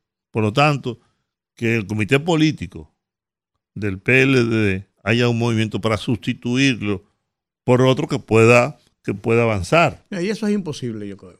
Claro. Yo creo que en el punto donde está ya es Eso, imposible. eso yo, creo que yo creo una que yo creo que ellos pudieron haberlo hecho eh, cuando, cuando lanzaron la candidatura de él en los primeros meses. Decir, bueno, hay una realidad, no prende, tú, tú estás enfrentando, porque el, el problema en que está atrapado el candidato, el candidato, estamos hablando del candidato, Abel Martínez, es que está en, en un, es el jamón del sándwich Sí. de un presidente en funciones en reelección y de un expresidente de, de, de tres periodos y además de su presidente de su partido en un momento determinado. O sea, la figura presidencial en, una, en unas elecciones que es un régimen presidencialista como este, se centra en la figura más que en el partido en este caso. Entonces, él, él es el jamón del sándwich, pero, pero un jamón ya apalastrado. Sí, y entonces, pero- Además, pero- además hay otro ingrediente que hay que ponderar la gente en el subconsciente quizás ve a Abel Martínez como una persona ligada a Leonel Fernández, que lo fue. Era un fiel seguidor de Leonel Fernández que tratando de trillar su propio camino y de abrirse paso en el mundo político para poder escalar, pues decidió quedarse en el PLD. Pero en el subconsciente la gente lo, lo ve como un posible aliado de Leonel Fernández. Quizás eso tampoco lo ayuda a seguir avanzando. Pero esto es una cosa, el tema, el tema para mí, como yo lo veo, es Abel Fernández, eh, Abel Martínez. Tú no ves. Abel Martínez. la, la, estatura política ¿no? de Abel Martínez ha crecido mucho, mucho, porque tiene el PLD detrás en relación a los dos, a los dos contrincantes que tiene enfrente. Él ha avanzado mucho, él ha hecho, él ha hecho mucho. Miren, si la tú gente... te pones a verlo, para ser un candidato presidencial de un partido como, como, como el PLD, por Dios. Buenas tardes. Buenas. Buenas, buenas. Sí. Sí. Eh, eh, yo quería preguntarle al señor eh, Marrancini. Ya se, fue. Se fue Eh, ya. Una lástima porque según dice la prensa, eh, la Fundación Global debe más, más- casi 100 millones o 200 millones de luz y no se la han cortado, entonces no hay no hay democracia. Muy bien. Siguen las mismas cosas siempre. Bien. Bueno, pues es buena pregunta. Es verdad, es verdad que la Fundación Global debe todo ese dinero. La verdad que Vamos a llamar a la fundación a preguntarle si le deben al... al- No, no, no. Eso es... eh, a, a la Fundación Plural, no, eh, no, es de Sur. a de Sur, Es de Sur. a de Sur. Es más, tú en la próxima reunión del consejo pregunta. buenas. Y dilo aquí. Sí. oyendo los comentarios, eh, oyendo los comentarios de un, de un candidato presidencial del, del PRM, yo espero que va a haber problemas, porque él dice que si Leonel y Danilo están inscritos en el, en el, en el la cosa del PRM, en el registro. Se, usted, se está escuchando muy mal. Se escucha muy mal, lo lamento. Buenas tardes, se fue. ¿Y usted está ahí? Se fue también. Dígame usted ahora. Buenas. Saludos de Puerto Rico. Ay, Aníbal, ¿cómo estás? Qué gusto. Qué bueno que entraste temprano. Llevo, llevo rato llamando. Pero digo, mire, mi posición, el, el tema en boga, ¿verdad? El tema dominico haitiano. Sí. Sí. Repu- República Dominicana lleva tiempo, lleva rato, clamando que metan la mano en Haití para ver si, si nosotros nos quedamos un poco. Yo creo que un error que tiene República Dominicana es que paralizó de una manera, no sé si, no sé, no sé qué tan paralizadas están las conversaciones con China. La, esa, esa, ese, ese, esa, ese fomento entre las relaciones con China porque donde quiera que República Dominicana va y mete a Haití y Estados Unidos, China y Rusia se lo bloquean. Entonces, lamentablemente, cuando tú tienes los huevos en una canasta y se te cae la canasta, lo pierdes todo. Si nosotros tuviésemos una mejor comunicación con China y claro, con la misma Rusia, podemos hablar entre con, la, con los tres países grandes y entre los tres nos, da- nos dan la mano y buscan una solución. Cuando es lo mismo cuando Rusia, cuando China quiere, cuando Estados Unidos quiere eh, decir que nosotros somos los culpables, que salga China a defendernos, ya sea porque tenga interés, intereses o amistades con nosotros. Entonces, en ese en ese sentido, eh, estamos como que un poco en contra de la corriente.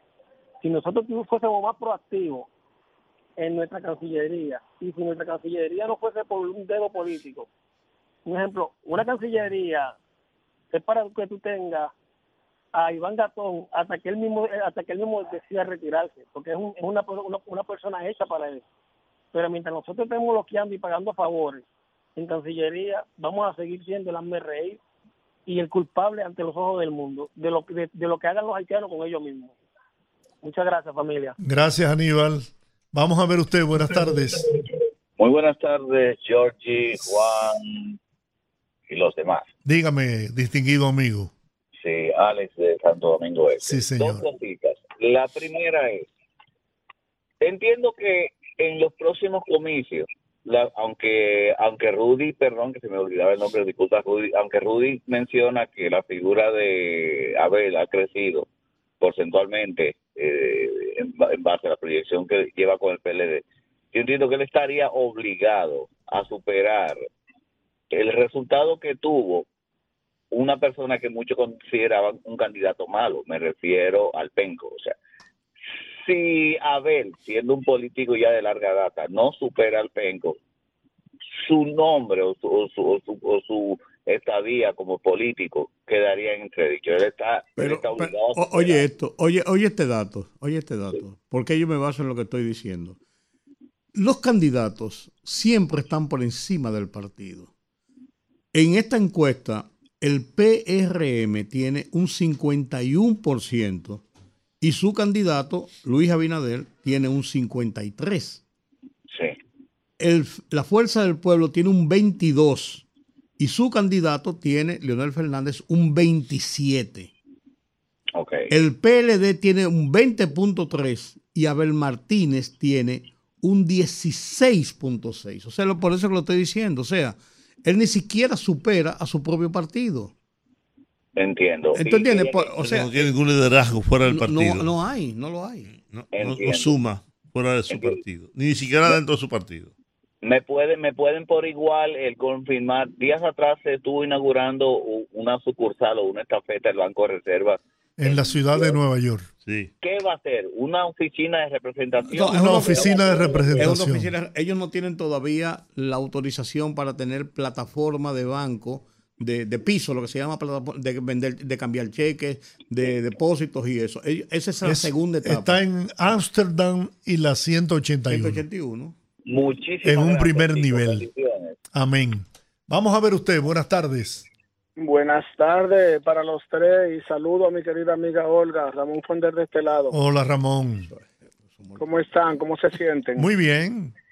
Ustedes tenían ahí en la entrevista central a un señor que le llaman Celso Marrancini, que fue presidente del Conecto. Sí. Ese señor sustituyó en la CDE, a- sin saber de electricidad, él sustituyó a una estrella como, como era Radamés Segura, que era que dirigía en ese momento. Leonel Fernández lo nombró ahí para que fuera a completar el proceso de privatización que había iniciado con la venta de Corde y todas esas cosas. Ese señor recibió más de 4 mil millones de dólares para ese barril sin fondo que es el tema eléctrico, que siempre le meten todos los cuartos del mundo y nunca se resuelve. Y dejó las cosas peores. Pero entre otras cosas, se dice de él, se dice, para que no me vaya a demandar y si me demanda me hago famoso, que él tenía una deuda de 400 millones de pesos en las empresas de Erenjaina que fabrican tinaco y que lo que hizo fue borrarla para no pagarla. Entonces, ¿de qué era lo que él estaba hablando ahí? Si él dejó la CDE, que eso era lo que él dirigía en ese entonces, peor de cómo la encontró. O déjeme Es decir una para- cosa para su, para Perdón, su conocimiento. Perdón, perdón, perdón. Es que para hablar mentira y comer pescado hay que tener mucho cuidado. Ok, Y, de- la, y, y, lo- y los medios ahora ya no es como antes, ya no es como antes. Ajá. La gente está muy enterada y cuando él estaba hablando, yo estaba entrando a Google para ver cuál fue la gestión de él y cómo fue que él entró y cómo dejó la sede. Dígame, Rudy. ahora No, lo que que le iba a decir es que la CDE no hizo la privatización. La privatización la hizo el gobierno dentro de un consorcio y la CDE no manejó el tema de privatización. Es para corregirle sencillamente esa parte. Yo no estoy hablando del resto de su comentario, eso, es su opinión.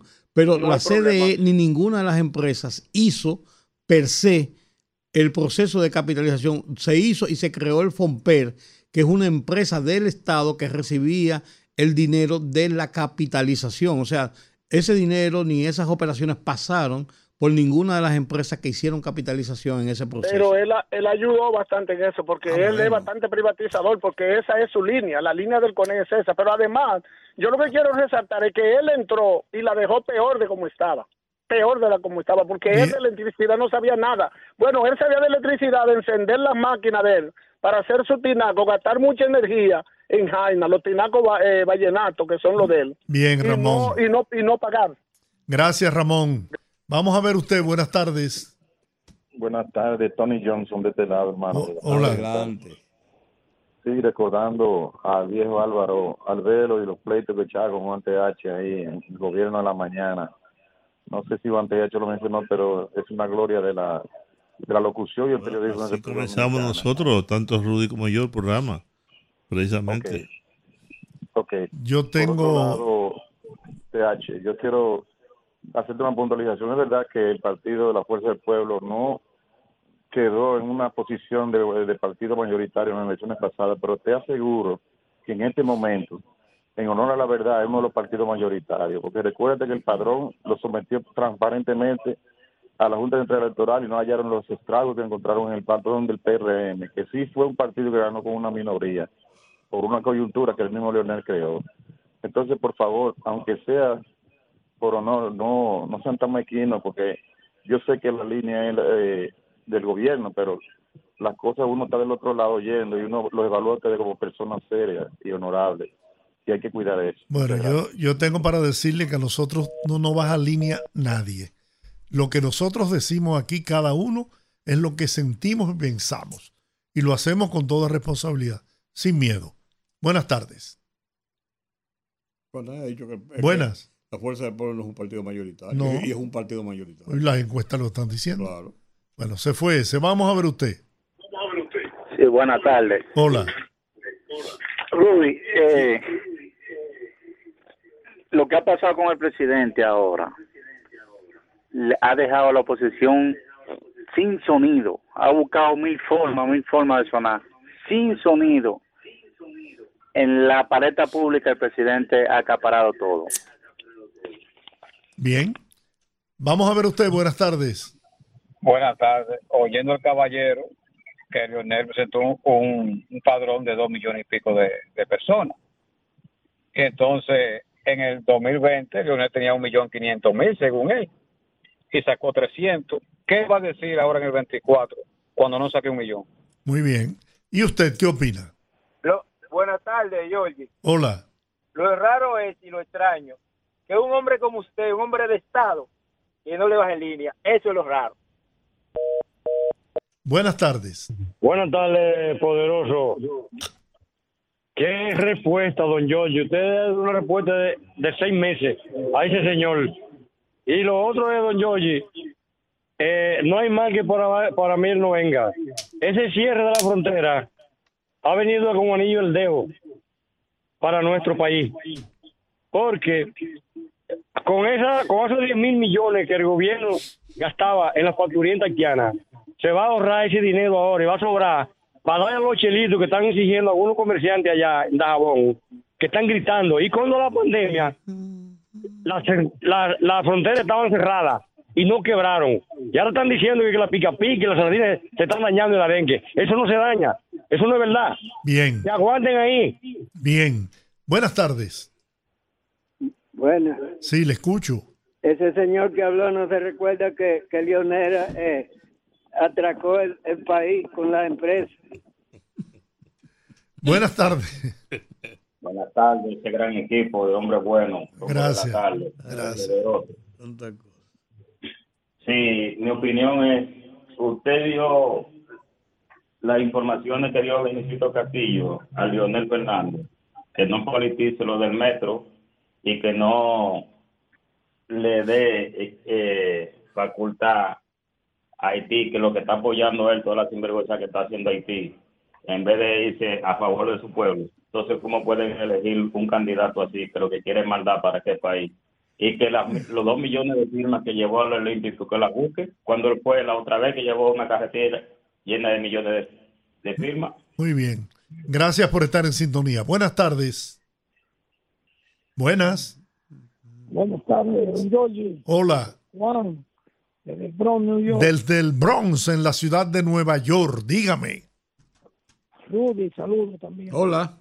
Eh, viendo yo en los medios que hay una, un, un, grupo de bocinas de la FUPU principalmente eh, diciendo que el gobierno en el 2021 le dio el visto bueno al canal, distorsionando la información porque no tienen argumento.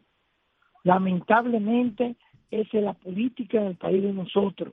Los golpes bajos y usar la bajeza. No pueden de otra manera, como el presidente Abinader. Pasen buenas tardes. Gracias, un abrazo allá en New York. Buenas tardes. Buena, buena. Hola. E- Ese señor que habló ahorita de, de- de la frontera, que la dejen cerrar, que no la abran más nunca. La gente más malo son esos morenos. Así mismo es. Ya Bueno, los hospitales están vacíos ya. bien. Dígame usted, buenas tardes. Buenas tardes. Hola. Bueno, yo pienso que lo peor que tiene el expresidente Fernández es que, imagínense ustedes, tiene dos años en campaña eh, diciendo que el gobierno no sabe gobernar, que, que, que el PRM no, no va a volver a repetir porque ellos no saben gobernar, lo que saben son ellos. Y en dos años, la preocupación más grande que debe haber en, en las PUPU es que no ha- han alcanzado un 30% en, en el favor del electorado. Y como que hay un patinaje ahí, que el presidente Fernández no cruza. Entonces, el presidente no sabe gobernar, pero no baja de 50. Para mí, ese es el principal problema que tiene Leonel Fernández, que parece que la población no ha asumido el discurso, porque ellos acusan al gobierno, por un lado, de lo que porque a ellos lo sacaron, y por otro lado, que no saben gobernar, pero parece que a, a la mayoría del pueblo le gusta la forma de gobernar del presidente. Eso es cuanto. Muy bien, muchas gracias. Nos quedan dos minutos para dos llamadas. Buenas. Buenas tardes, Hola. muchachones. Fíjense, yo estoy mirando hace tiempo que hay muchos oyentes que tan pronto se va un entrevistador, comienzan a denotarle la falta. Lo- Los, entrevistadores no van, para, no van a su programa para que los oyentes estén participando con ellos. Ellos van porque ustedes lo invitan. Y una, esa fue una entrevista espectacular que dio ese señor, Celso Barracini, que habían cosas que la gente no sabía y él la dijo. Ahora, los que están con Lionel no quieren que hablen del pasado de Lionel. Lo más perverso que ha pasado por este país ha sido Lionel. Si ustedes ven todos los presidentes que están presos en Centroamérica, Lionel no le da por los tobillos, que la pasen bien. Bien. Bueno, la última llamada. Buenas tardes. No, yo no voy a dar oportunidad a otro, yo iba a contestar lo de Leonel, pero ya yo agoté mi turno. La oportunidad a otro, de Johnny Johnson. Bueno, gracias. Pero de todas formas, lamentablemente el tiempo terminó.